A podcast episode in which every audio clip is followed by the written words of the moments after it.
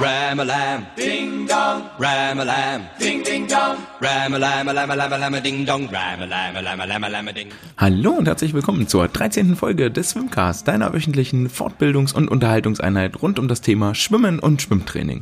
Ich freue mich, dass du wieder dabei bist und wenn du mehr darüber wissen willst, dann folge mir gerne auf Instagram oder auf Twitter oder besuche die Homepage im Internet www.swimcast.de. Es gibt viel zu erzählen in dieser Woche rund um die ISL. Dort hat sich einiges getan. Der Wettkampfkalender wurde veröffentlicht und das Hygienekonzept möchte ich euch nochmal ein bisschen vorstellen. Dann einen kurzen Einblick aus meinem Trainingsalltag geben. Dort haben wir ja weiterhin das Thema ganz viel Kilometer auf dem Schirm und zum, hin, zum Ende hin wird es äh, eine sehr lange Abhandlung oder verhältnismäßig lange Abhandlung aus der Wissenschaft der Woche geben, die aber durchaus viele interessante Einblicke bietet in die Grundvoraussetzungen eines guten Schwimmers, eines erfolgreichen Schwimmers. Und damit schlage ich vor, lasst uns anfangen. Zuerst ähm, kurze Rekordliste abhaken. In der letzten Woche waren die Magdeburger Kurzbahnmeisterschaften und nach vier Wochen Training Höhentrainingslager in Südtirol ist es Isabel Gose gelungen, einen neuen deutschen Altersklassenrekord zu schwimmen über die 400 Meter Freistil und zwar in 4 Minuten 1 und 49 Hundertstel. Damit ist der 33 Jahre alte Rekord noch aus DDR-Zeiten zu den Akten gelegt und die 18-jährige Gose darf sich jetzt in die Bestenliste eintragen.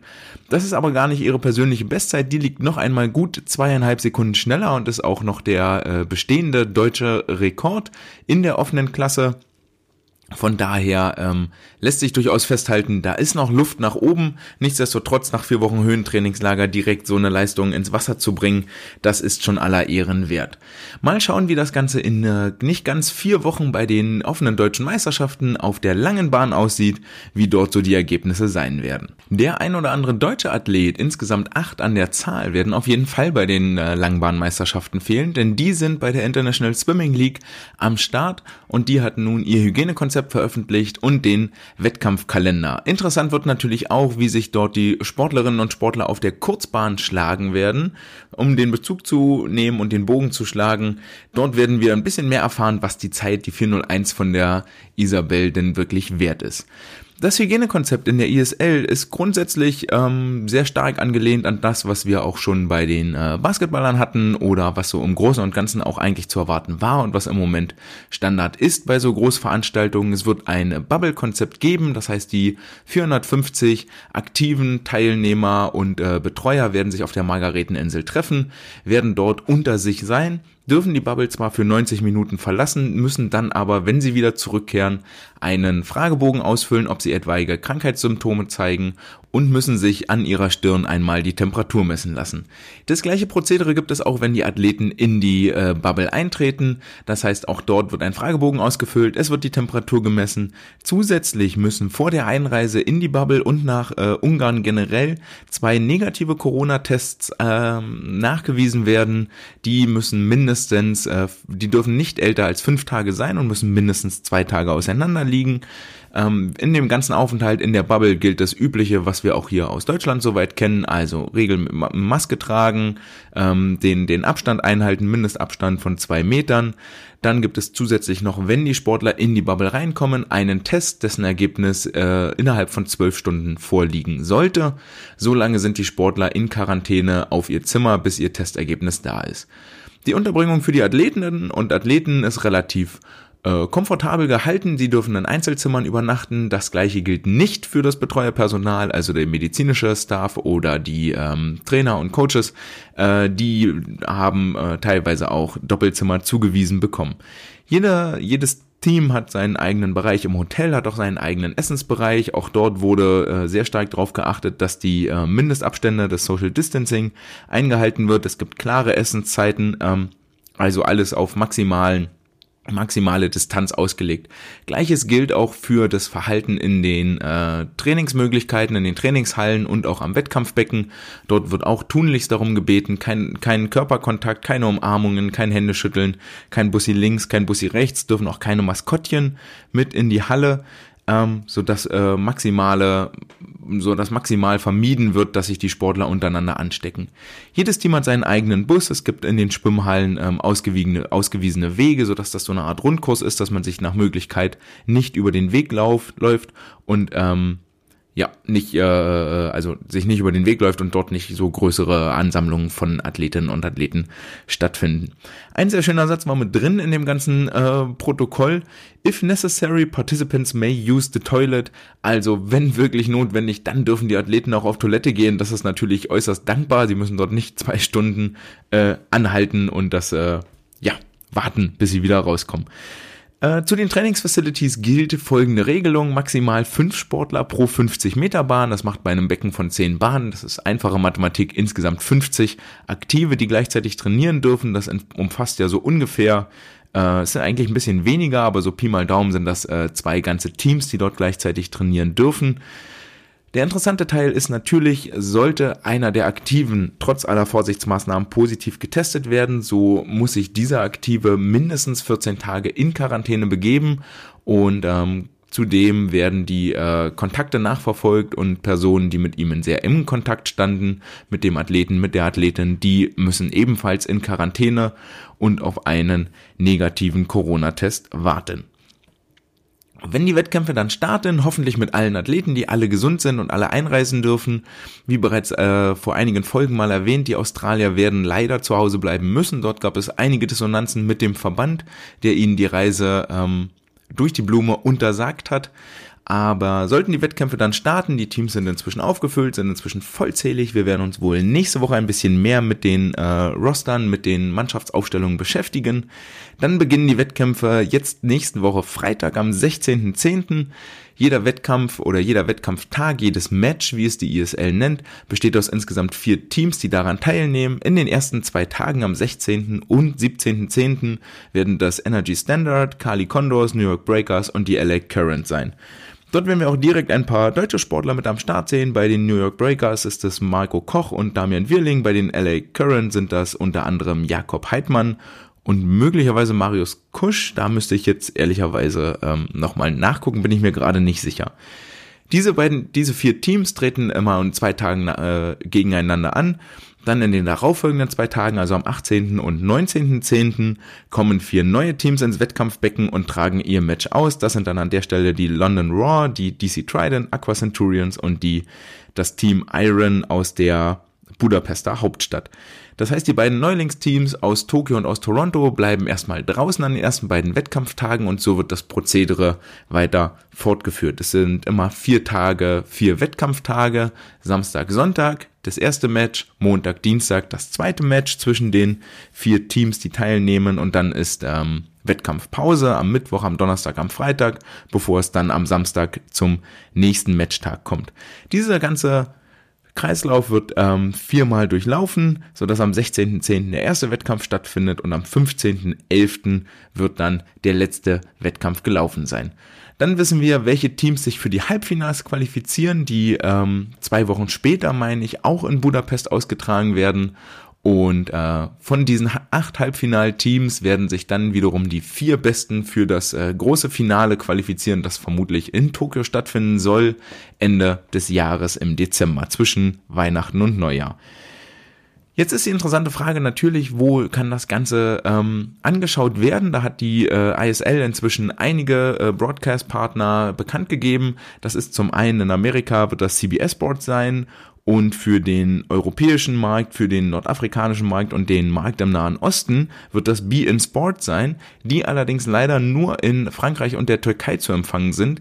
Das heißt, Stand heute wissen wir als äh, deutsche Fans und deutsche Interessierte noch nicht so genau, wo denn das Ganze zu verfolgen sein wird, wenn wir uns nicht zufällig einen äh, französischen oder türkischen Account oder amerikanischen Account irgendwo zulegen und auf die dortigen Sender zugreifen können.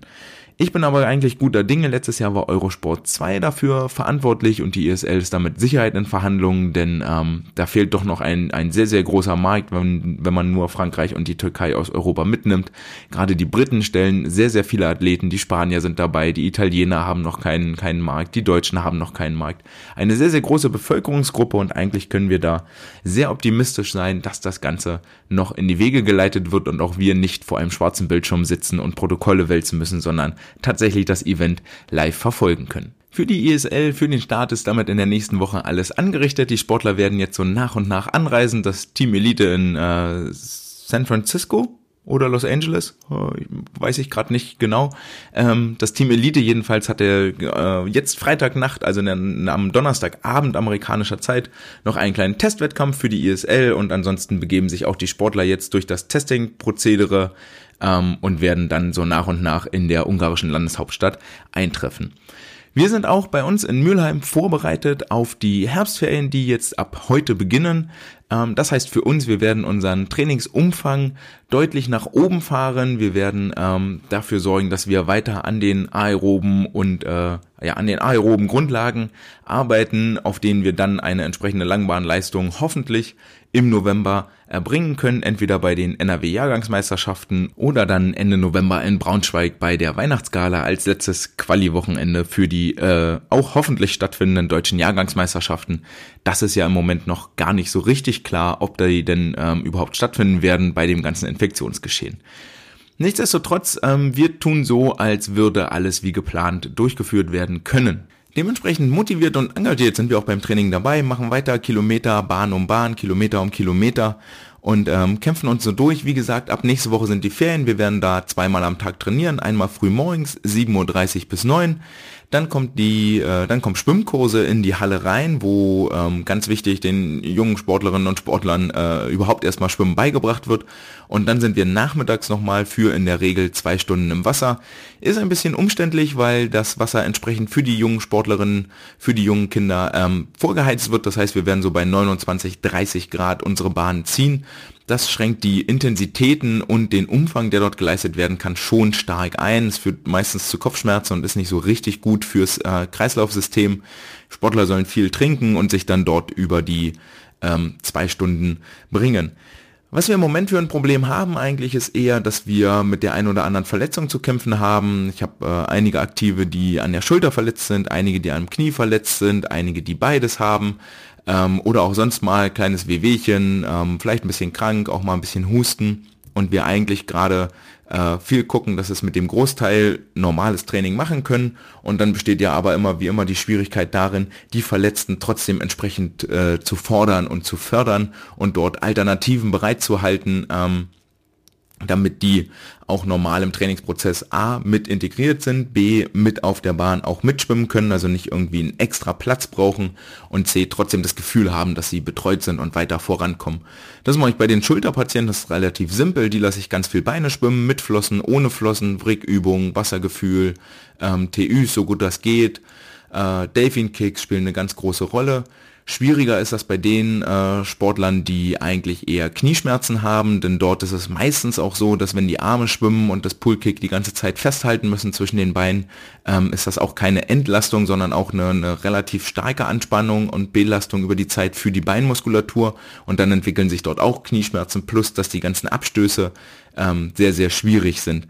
Ähm, trotzdem versuche ich dort äh, A, an Land natürlich äh, bisschen Druck rauszunehmen und dort wirklich zu schonen und mich mit den kleinen Sachen zu beschäftigen. Wenn die Sportler was am Knie haben, geht nochmal viel mehr Fokus in Richtung Wassergefühl. Ähm, wenn, es, wenn es geht, schon in längeren Strecken rein, dann soll das, wird das Ganze in Arme geschwommen, geht ja auch mit Pedals oder ohne Pedals. Ansonsten ähm, gucke ich da alternativ, dass sie immer nur für eine Bahn, entweder in perfekter Technik, mit hoher Intensität, also mit einem klaren Technikauftrag dort rangehen. Ähm, damit die sich, damit sich die, die, die Athletinnen und Athleten auch an der Stelle ähm, gefordert fühlen und ähm, wissen, okay, ich komme nicht einfach her und mache mein Zeug, sondern sich auch äh, wertgeschätzt fühlen. Das sind so im Moment die Probleme, die wir haben. Ähm, ich hoffe, dass sich das jetzt bei dem einen oder anderen über die Ferien, wenn die eine Woche ähm, im Urlaub sind, Nordsee, Ostsee, völlig egal, ähm, dort im Urlaub sind, dass sich das äh, ein bisschen regelt und ähm, einiges davon wieder einrenkt und wir dann in der zweiten Woche äh, der Ferien wieder voll durchstarten können. Sehr, sehr schön ist natürlich, wenn es dann äh, so kleine Belohnungen nach den langen 6,5, 6,5 Kilometer Einheiten gibt äh, und der ein oder andere Sportler mal gerne einen Kuchen mit zum Training bringt. Gerne auch mit zum Frühtraining, wie heute Freitagmorgen. Das war eigentlich die, die äh, schönste Überraschung diese Woche. äh, dass wir einem von meinen jungen Jungs äh, gestern noch sagten, ja, er solle doch mal irgendwie einen Kuchen mitbringen und er völlig verdattert war und gar nicht wusste, wo er den jetzt herbringen soll und heute früh tatsächlich mit dieser schönen Form voller Schokokuchen äh, im Schwimmbad stand, sodass alle 14 Aktiven, die da waren, auch ein kleines Stückchen mitnehmen konnten. Da lässt sich doch der Tag gleich viel besser starten. Das heißt natürlich auch, dass die Kinder wohl, wohl genährt und gut gestärkt in die Schule zurückkommen, in die Schule gehen und wir uns dann abend beim Spättraining wiedersehen. Um, ja, in der Regel nehme ich da wenig Rücksicht drauf, äh, gucke halt eher hin, dass wir morgens einen Technikaspekt machen und wenn wir dann nochmal Spättraining haben, dass das die Haupteinheit am Tag ist, weil das biologisch und, und von der, von, vom Biorhythmus auch deutlich günstiger ist. Ähm, und so geschah es, dass wir am Mittwochmorgen äh, gute dreieinhalb Kilometer geschwommen sind und am Mittwochabend nochmal sechseinhalb Kilometer auf dem Plan standen, so dass wir tatsächlich auf zehn Kilometer gekommen sind. Und das äh, ist die, auch die Aufgabe der Woche, die ich euch hiermit an dieser Stelle vorstellen möchte. Die Aufgabe der Woche ist äh, eine Aufgabe, die ich bei SwimSpam gesehen habe, die ich aber schon wieder ein bisschen verdrängt hatte. Die war mir durchaus bekannt, aber es ist ja schön, wenn man dort nochmal äh, über so ähm, Langstreckensets nochmal auf äh, die Ideen gebracht wird und alte, alte bekannte Geschichten nochmal reaktiviert werden. Worum geht's dabei? Es geht für die Sportler, ähm, ist das eher eine sehr kurzweilige Aufgabe, weil die ganz viel mitdenken müssen, ganz viel aktiv bei der Sache sein müssen, sich viel mit ihrem Schwimmen und mit ihrem Tempo auseinandersetzen müssen. Das Ganze ist auch eine, eine tempomäßige Progression, also sie können sehr langsam an, relativ langsam anfangen und dann hinten raus immer schneller werden. Jede Serie, jeder, jeder Durchlauf sind 1,5 Kilometer, beginnend mit 500 Meter, 400 Meter, 300, 200, 100 Meter. Und das Ganze könnt ihr dann so oft mit euren äh, Kindern wiederholen, wie ihr halt Zeit habt. Ich habe an der Stelle das am Mittwoch dreimal wiederholt. Dazu kam 801, 10 mal 50 Beine und 400 aus. Macht dann die 600, äh, 6,5 Kilometer. Wenn ihr das Ganze in drei Runden macht, ähm, dann merkt ihr auch definitiv schon in der zweiten Runde, dass da ein Lerneffekt da ist bei den Aktiven. Dann kommen die auch mit den Abgangszeiten viel besser zurecht. Gerade am Anfang müsst ihr sie viel an die Hand nehmen, denn da steckt deutlich mehr drin, als nur die 1500 Meter wegzuschwimmen. Aufgabe ist wie folgt. Bei den 500 Metern sollen die Sportler nach 400 Metern kurz anhalten, einen Blick auf die Uhr werfen, gucken, wie schnell sind sie geschwommen, dann die 500 Meter zu Ende schwimmen. Und dann ist das Ziel, über die 400 Meter Strecke schneller zu sein als bei der 400 Meter Durchgangszeit von den 500 Metern. Das heißt, wenn Sie die 400 Meter bei der ersten 500 Meter Marke in 5 Minuten 20 schwimmen, sollen Sie im Anschluss die 400 Meter schneller als 420 schwimmen. Erschwerend kommt hinzu, dass Sie bei den 400 Metern nach 300 auf die Uhr gucken, weil das ist die Zeitvorgabe für die nächste 300 Meter Teilstrecke. Bei 300 Meter schneller als die Durchgangszeit bei 400, klar, und wieder bei 200 Meter auf die Uhr gucken. Und so ergibt sich, dass sich das hinten raus nach und nach immer schneller wird, sodass die 100 Meter Zeit am Ende deutlich schneller ist als der 100 Meter Rennschnitt auf den ersten 500 oder dann 400 Metern. Aufgabe dabei natürlich, die Sportler müssen super aufmerksam sein, die müssen so ungefähr ihre Zeit wissen. Ähm, das macht am Anfang ist das immer viel Chaos und Kuddelmuddel, weil die äh, nicht wissen, oh, waren das jetzt äh, 5 Minuten 20, 6 Minuten 20, 4 Minuten 20, wie schnell war ich denn überhaupt? Ähm, und das gibt sich aber mit der Zeit. In der zweiten Runde wissen die das. Die Abgangszeiten bleiben gleich. Nehmt euch da ähm, als Basis, ich hatte das mit meinen gemacht, als Basis waren es 1,30 für 100 Meter. Das heißt, die 500 Meter auf 7 Minuten 30, die 400 auf 6 Minuten, die 300 auf 4,30, die 200 Meter auf 3 Minuten und die 100 Meter dann auf 1,30. Das sind gerade am Anfang ist das relativ viel Pause, also es können gut und gerne so 40, 50 Sekunden sein.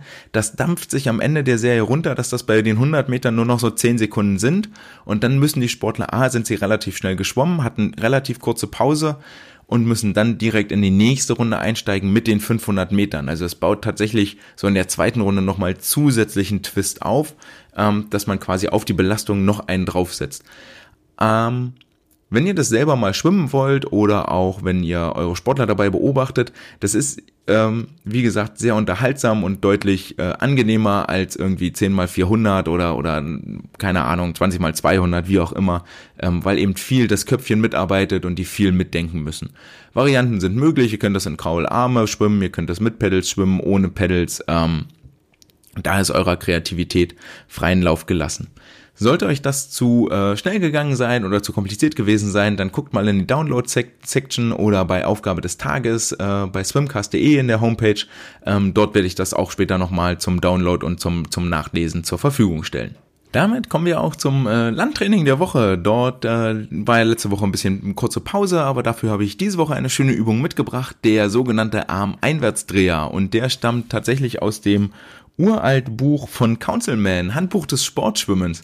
Dort gibt es eine schö schöne Section, wo die sogenannte äh, Handelparty mit den Sportlern gefeiert wird, wo ähm, sich das ganze Team äh, bei beim Coach zu Hause trifft und dort in alte Konservendosen äh, Beton reingießt, um sich selber Hanteln und entsprechende Gewichte zu bauen, mit denen sie dann Langhantel, Kurzhanteltraining, wie auch immer durchführen können. Und aus dieser Section stammt der Arm-Einwärtsdreher. Ähm, Sicherlich auch etwas, was ihr relativ regelmäßig mittrainiert mit dem Terraband, was eher einen stärkenden Charakter für die Rotations Rotatorenmanschette in der Schulter hat, sowohl für die Innenrotatoren als auch für die Außenrotatoren. Hier geht's aber nicht darum, nur ein, ich sage jetzt mal, ähm, plakativ Reha-Sport zu machen, sondern wirklich am zeitigen Wasserfassen, an dem Early Catch zu arbeiten, das wird der beim Kraul- und beim Rückenschwimmen, beim Delfinschwimmen und beim Brustschwimmen stattfindet, sondern dort ähm, Muskulatur aufzubauen in der Schulter, um wirklich direkt viel Wasser greifen zu können und viel Wasser wegschieben zu können. Wie läuft das Ganze ab? In der Regel ähm, würde ich die Sportler dafür auf den Rücken liegen, dann findet die Arbeitsrichtung auch ähm, wirklich in der Drehung nach oben, nach innen zum Körper, zur Brust statt und zwar auch gegen die Schwerkraft und nicht in die andere Richtung. Wenn die Sportler aufrecht stehen, wäre es eher der Außenrotator, der dort gegen die Schwerkraft die Handel anhebt.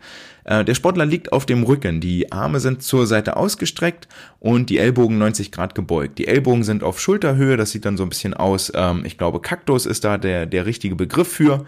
Die Handrücken liegen auf dem Boden, können nur in einer Hand oder in beiden Händen eine Kurzhantel halten, der aktive. Schultern liegen auf dem Boden, Rücken ist gerade, Schultern sind weg vom Ohr. Und dann ähm, ist die Aufgabe, die Hantel nach oben zu rotieren, den Arm, den Oberarm, Ellbogen, Schulter auf dem Boden zu lassen und nur aus der Rotationsmuskulatur, aus der Schultermuskulatur die Hantel nach oben zu heben, bis die, bis das Handgelenk senkrecht über dem Ellbogen steht, also 90 Grad nach oben zeigt und dann nach hinten wieder abzulegen. Wichtig hierbei, die Aktiven müssen die Hantel nicht komplett hinten ablegen, dass der Handrücken auf dem Boden liegt. Diese Initialkraft zu überwinden ist sehr viel schwieriger, als wenn das so ein bisschen schwebt. Ähm, da könnt ihr auch gerne beim ersten Mal nachhelfen. Äh, dann, dann läuft das alles ein bisschen besser. Die äh, Aufgabe besteht darin, macht da auch so 10 bis 12 Wiederholungen, das ist das, was den Muskel wirklich stärkt. Fangt erstmal mit kleinem Gewicht an. Ich weiß noch, als ich das erste Mal in Hamburg gemacht habe, da sind die Sportler mit, mit 5 Kilo hatten die schon echt arg zu kämpfen. Also das war wirklich Katastrophe. Ähm, wir haben uns dann so peu à peu bis auf 10 Kilo hochgesteigert und mein Eindruck war, dass das wirklich im Wasser viel dabei hilft, das Wasser zu greifen und wirklich von Anfang an wegschieben zu können, ähm, plus dem, dass es natürlich einen, einen stärkenden, schützenden Effekt für das ganze Schultergelenk hat. Also wenn ihr die Möglichkeit habt, nehmt euch sonst eine Wasserflasche, füllt die mit Sand oder feiert die kleine Hantelparty und baut euch eure Kurzhanteln selber. Dann können sich die Sportler auf den Rücken legen und die Unterarme nach oben rotieren. Schöne Übung, ähm, kann ich absolut empfehlen. Und damit kommen wir zur Wissenschaft der Woche, die auch titelgebend für den heutige Episode ist. Und zwar haben äh, Craig und Pendergast, das sind äh, relativ bekannte Forschernamen, wer sich im Schwimmen mal damit auseinandersetzt und wirklich ein paar wissenschaftliche Abhandlungen Paper liest, der wird häufiger über die beiden stolpern. Die haben sich im Jahr 1979 schon angeguckt, nämlich den Zusammenhang zwischen der Zyklusfrequenz, der Zuglänge und der Geschwindigkeit im Schwimmen der ganzen Forschung zugrunde lag eine relativ simple Frage. Und zwar, ähm, womit, wodurch ist eigentlich die maximale Schwimmgeschwindigkeit limitiert im Sinne einer Bewegungsausführung? Sprich, ist es so, dass je schneller sich der Sportler bewegt, desto schneller schwimmt er auch? Gibt es dort irgendwo ein Plateau? Hatten wir mal vor auch, äh, ich glaube, es war eine der ersten Folgen, wo wir bei den Delfin Kicks drüber, gesprochen haben, dass es für jeden Sportler eine individuell beste Frequenz gibt, mit der er oder sie am schnellsten ist. Und hier ist äh, die Frage 1979 schon aufgeworfen worden, hier für die äh, vier Schwimmarten, Delfin, Rücken, Brust, Kraul. Gibt es für jeden Sportler oder gibt es allgemeingültig eine bestmögliche Frequenz, bei der das Verhältnis zwischen Zuglänge, wie viel Meter mache ich eigentlich pro Armzug und der erreichten Geschwindigkeit ähm, am optimalsten ist? Oder ist es stumpf linear ansteigend? Je schneller ich die Arme bewegen kann, desto schneller kann ich auch schwimmen.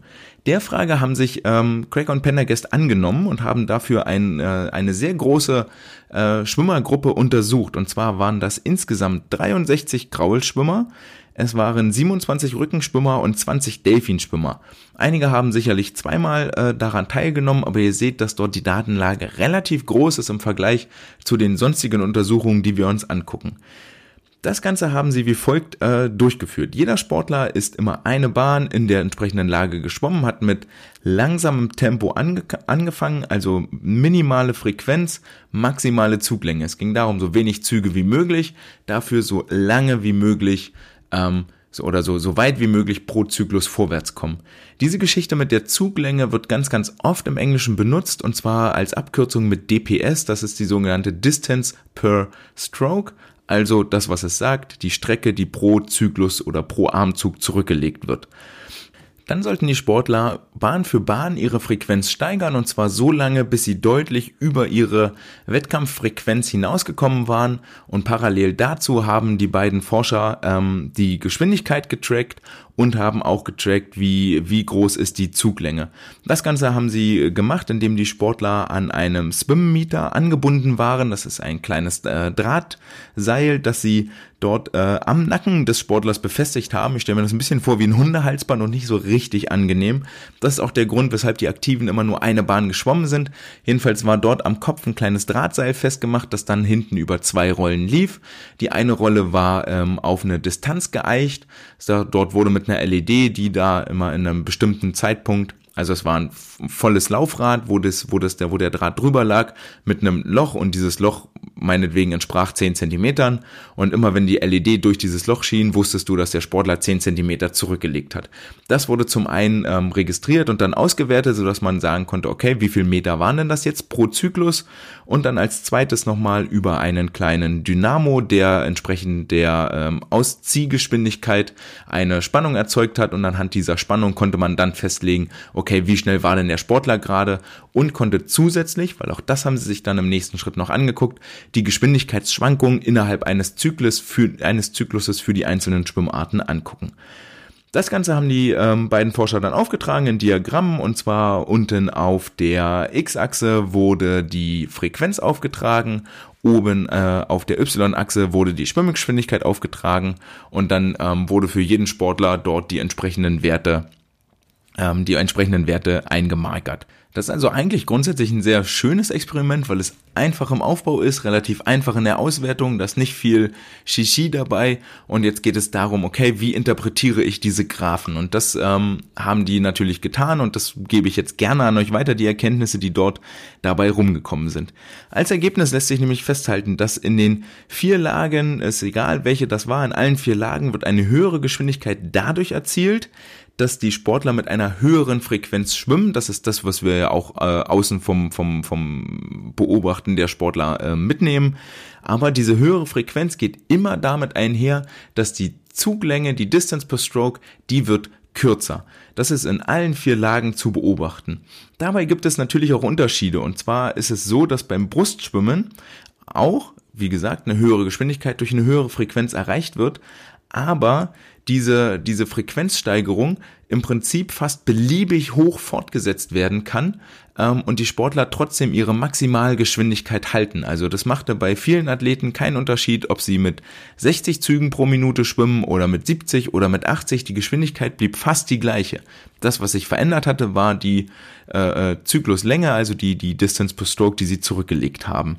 Die sinkt nämlich um äh, ganze 45 Prozent wenn sich die äh, Sportler in der Frequenz von 20 auf 60 Zyklen pro Minute steigern. Zum Vergleich dazu, beim äh, Kraulschwimmen sinkt die DPS nur um 30% bei den Männern und 24% bei den Frauen. Und beim Delfinschwimmen wiederum ist es noch weniger. Dort sinkt der zurückgelegte Weg pro Zyklus bei den Männern um 18 und bei den Frauen um 15 Prozent nur. Ihr seht ja also, dass gerade bei den Brustschwimmern die, der zurückgelegte Weg pro Zyklus massiv abfällt und das ist ein, das ist ein riesiger Punkt, den wir ähm, berücksichtigen sollten. Welche Rolle das Ganze spielt, das werde ich gleich später noch erklären.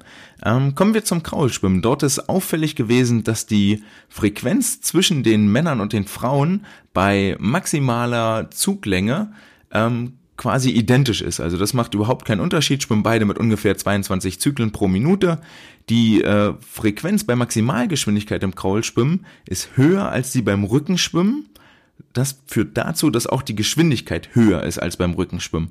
Im Vergleich dazu ist ähm, die, die, der zurückgelegte Weg pro Zyklus im Rückenschwimmen höher als im Kraulschwimmen. Und das finde ich ist äh, jetzt grundsätzlich eine Sache, die so nicht zu erwarten ist, dass die Rückenschwimmer bei maximaler Geschwindigkeit mehr Zyklusweg zurücklegen als die Kraulschwimmer. Das ähm, ist doch ein bisschen überraschend, äh, aber nachteilig, wie gesagt, führt, wirkt sich dabei darauf aus, dass die, ähm, dass die Frequenz für die Rückenschwimmer bei weitem nicht so hoch ist, wie das die Kraulschwimmer erreichen können.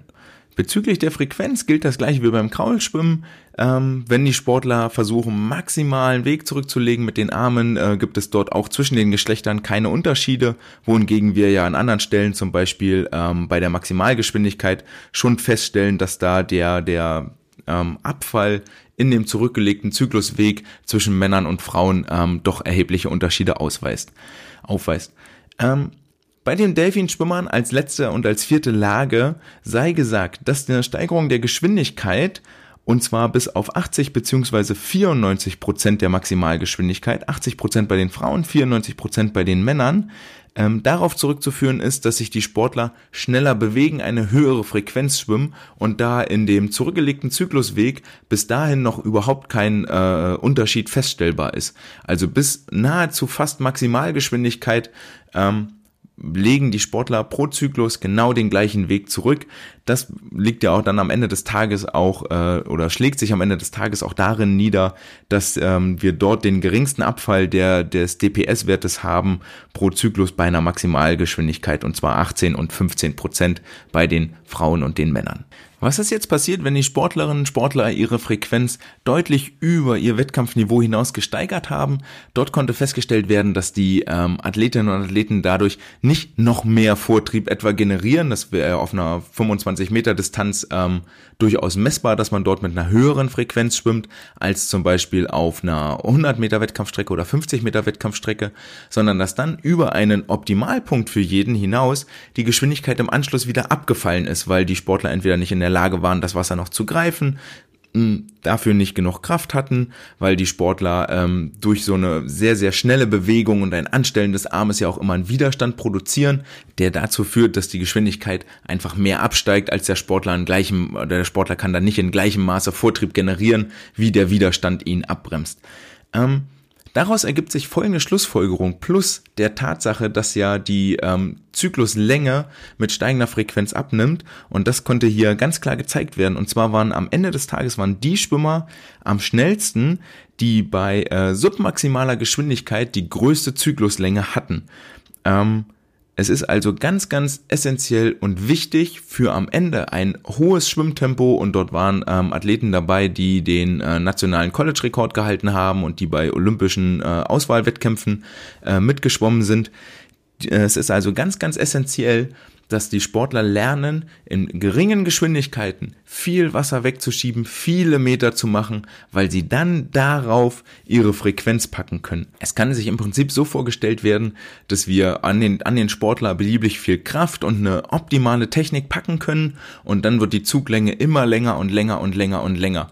Wohingegen die Frequenz, die der Athlet im Wasser erreichen kann, die ist limitiert. Da wird es irgendwann eine Obergrenze geben und die lässt sich nicht so weit nach oben steigern, plus dem äh, bremsenden Effekt, den wir dort gerade äh, thematisiert haben, dass es viel, viel klüger ist, dem Sportler pro Zyklus mehr Meter mitzugeben, wo er dann eine Frequenz drauf packt, weil wenn dann ein bisschen was von der Zykluslänge abfällt, ist das bei weitem nicht so schlimm, wie wenn er sich dann noch zusätzlich schnell bewegt. Das macht einen erfolgreichen Sportler aus, also geht hin, lasst sie eine Bahn schwimmen, so wenig Züge wie möglich, in allen vier Lagen, in Kraul, in Rücken, in Brust, auch in Delfin ist es durchaus ratsam, ähm, dorthin zu gehen. Wie haltbar ist denn dieses ganze Muster eigentlich noch? Das haben sich die, die Forscher in, in der zweiten Frage, ähm, damit haben sich die Forscher in der zweiten Frage beschäftigt und konnten dort zeigen, dass diese Frequenzgeschwindigkeitskurve für, für Freizeitschwimmer im Prinzip gar nicht erstellt werden kann, weil die überhaupt nicht in der Lage sind, ähm, die gleiche Geschwindigkeit mit den gleichen Parametern zu erreichen. Die haben so eine große Varianz in ihrer Frequenz, in ihrer Bewegungsausführung, dass das überhaupt nicht übereinstimmt. Also entweder machen sie die gleiche Frequenz und landen bei einer anderen Geschwindigkeit oder sie machen die gleiche Geschwindigkeit und landen bei einer völlig anderen Frequenz als beim ersten Mal. Und ähm, das konnte dort überhaupt nicht, also solche, diese Kurven, die sie dort für die Profi-Elite-Athleten äh, äh, erstellt haben, konnten sie für Freizeitsportler gar nicht tun. Wohingegen sie ähm, inaktive Wettkampfschwimmer gefragt haben, die drei, vier Jahre lang keinen Wettkampf mehr geschwommen sind. Und bei denen war es immer noch möglich, das gleiche Diagramm zu erstellen. Also es ist dort klar, wenn das Wassergefühl, wenn dieses Muster, dieses Schema, diese Sensorik einmal da ist, dann ist die auch erhalten und zwar über einen langen Zeitraum, vielleicht sogar für immer. Ähm, das ist das, was man sieht. Jemand, der einmal geschwommen ist, der, dem wird man immer wieder ansehen, dass er mal wirklich geschwommen ist und das äh, ordentlich von der Pike auf gelernt hat. Das konnte hier dann in, in einer zweiten Frage auch nochmal klar gezeigt werden. Damit kommen wir zum letzten Punkt, der aus dieser Forschung nämlich auch noch rausgefallen ist, und zwar aus diesem ganz einfachen Konstrukt am Anfang. Wir lassen Sportler mal in verschiedenen Geschwindigkeiten immer wieder eine Bahn schwimmen.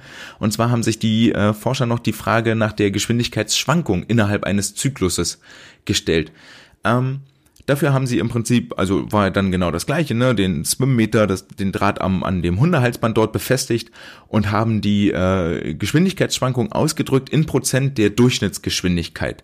Was klar war, war eigentlich, dass je höher die Geschwindigkeitswerte werden, desto höher wird der absolute Abstand von der, von der Mitte. Das ist ja völlig klar. Wenn der Sportler nur mit 1 Meter pro Sekunde schwimmt, kann er maximal eine Schwankung von plus minus 1 Meter pro Sekunde haben. Schwimmt der Sportler mit 1,5 Meter pro Sekunde, kann die maximale Schwankung plus minus 1,5 Meter pro Sekunde betragen. Äh, das Ganze aber in Prozentwerten ausgedrückt zeigt zum einen, dass die Geschwindigkeitsschwankung in Prozent vom Mittelwert unabhängig ist von der Schwimmgeschwindigkeit. Die ist also immer annähernd identisch. Jetzt kommt das äh, erstmal im Augenblick wenig überraschende Ergebnis. Und zwar hatten die Kraul- und die Rückenschwimmer die geringste äh, intrazyklische Geschwindigkeitsschwankung. Bei den Kraulschwimmern schwankte das so um 20 Prozent des Wertes, bei den Rückenschwimmern um 15 Prozent des Durchschnittswertes, sowohl nach oben als auch nach unten. Die Abweichung 20 beziehungsweise 15 Prozent. Und dementsprechend hatten die Brust- und Delfinschwimmer die größte Geschwindigkeitsschwankung. Dort waren das bis zu 50 Prozent ihrer Durchschnittsgeschwindigkeit, die sie schwanken. Das ist auch mit der Grund, weshalb dieses ständige Beschleunigen und Abbremsen so anstrengend ist für den Körper und deswegen im Brust- und Delfinschwimmen A die größte Erschöpfung spürbar ist und B die beiden Schwimmarten auch ähm, mit die langsamsten im Wasser sind. Äh, weiterhin auffällig ist, dass beim Brust- und Rückenschwimmen die äh, Geschwindigkeitsschwankung nicht symmetrisch war, sondern in beiden Fällen in den negativen Bereich ein bisschen verschoben. Das heißt, in ihren jeweiligen Maximalwerten ähm, bremsen die, die Sportlerinnen und Sportler beim Brust- und Rückenschwimmen viel stärker ab, als sie über die Durchschnittsgeschwindigkeit hinaus in ihrem Maximum beschleunigen können. Ähm, vielleicht das auch nochmal für, für, für den Hinterkopf äh, zum, zum Behalten, dass die Aktiven dort also ein viel, viel größeres Geschwindigkeitstal überwinden müssen und dort eine viel größere ähm, Kraft aufbringen müssen, um sich aus diesem Bremspunkt wieder heraus zu beschleunigen. Was nehmen wir also mit aus dieser Forschung für unseren Trainingsalltag? Zum einen ähm, legt in den, in den jungen Jahrgängen und immer wieder den Fokus darauf, dass die Sportler viel Wassergefühl kriegen und sich lang abdrücken können, eine hohe Zuglänge haben und dann entsteht für jeden Athleten im Delfin, im Rücken und im Kraulschwimmen eine ganz einzigartige Kombination aus Frequenz und Zykluslänge, die für ihn jeweils optimal ist und dazu führt, dass er eine höchstmögliche Geschwindigkeit in der bestmöglichen Effizienz erreicht. Bei den Brustschwimmern ist das ein bisschen anders. Die sind in der Lage, ihre Maximalgeschwindigkeit über ein sehr breites Frequenzspektrum ähm, aufzubauen. Dafür haben sie aber auch den größten Verlust in ihrer Zykluslänge. Also es ist dort noch wichtiger, über einen starken Beinschlag in eine hohe Vortriebsgeschwindigkeit zu kommen, woraus viel Zykluslänge, gerade für die 200 Meter Brust sieht man das, woraus eine sehr, sehr hohe Zykluslänge äh, generiert werden kann. Also fangt dort an und seid dort immer wieder dran, wenn ihr mit den Sportlern in Sprints, in Schnelligkeiten reingeht. Achtet darauf, wie viel Meter machen sie pro Armzug. Macht da vielleicht so ein paar Vorübungen dafür, dass sie dafür sensibilisiert werden und dort die, die ähm, das Gefühl auch mitnehmen in die höheren Tempos und Geschwindigkeiten. Und damit sind wir auch am Ende der heutigen Episode angekommen. Ich hoffe, ich konnte euch ein äh, bisschen unterhalten, euch ein bisschen ähm, vorbereiten auf die nächste Woche beginnende ISL-Saison. Ähm, ihr habt eine kleine Aufgabe für das Ausdauertraining mit an die Hand gekriegt, wo die Sportler auch kopfmäßig gefordert sind und ähm, gut unterhalten sind, deswegen sehr kurzweilig dort anderthalb, drei oder sogar viereinhalb, sechs Kilometer wegschwimmen können und ihr wisst, warum es wichtig ist, am Wassergefühl, an der Zykluslänge zu arbeiten, weil das die Basis ist für am Ende hohe Schwimmgeschwindigkeiten. Wenn ihr Fragen, Kritiken oder Anregungen habt, dann freue ich mich, wenn ihr mir schreibt eine E-Mail an andre.swimcast.de oder mit mir Kontakt aufnehmt bei Twitter, bei Instagram, der Swimcast. Ansonsten freue ich mich, wenn wir uns nächste Woche wieder hören. Das war's für heute. Ciao!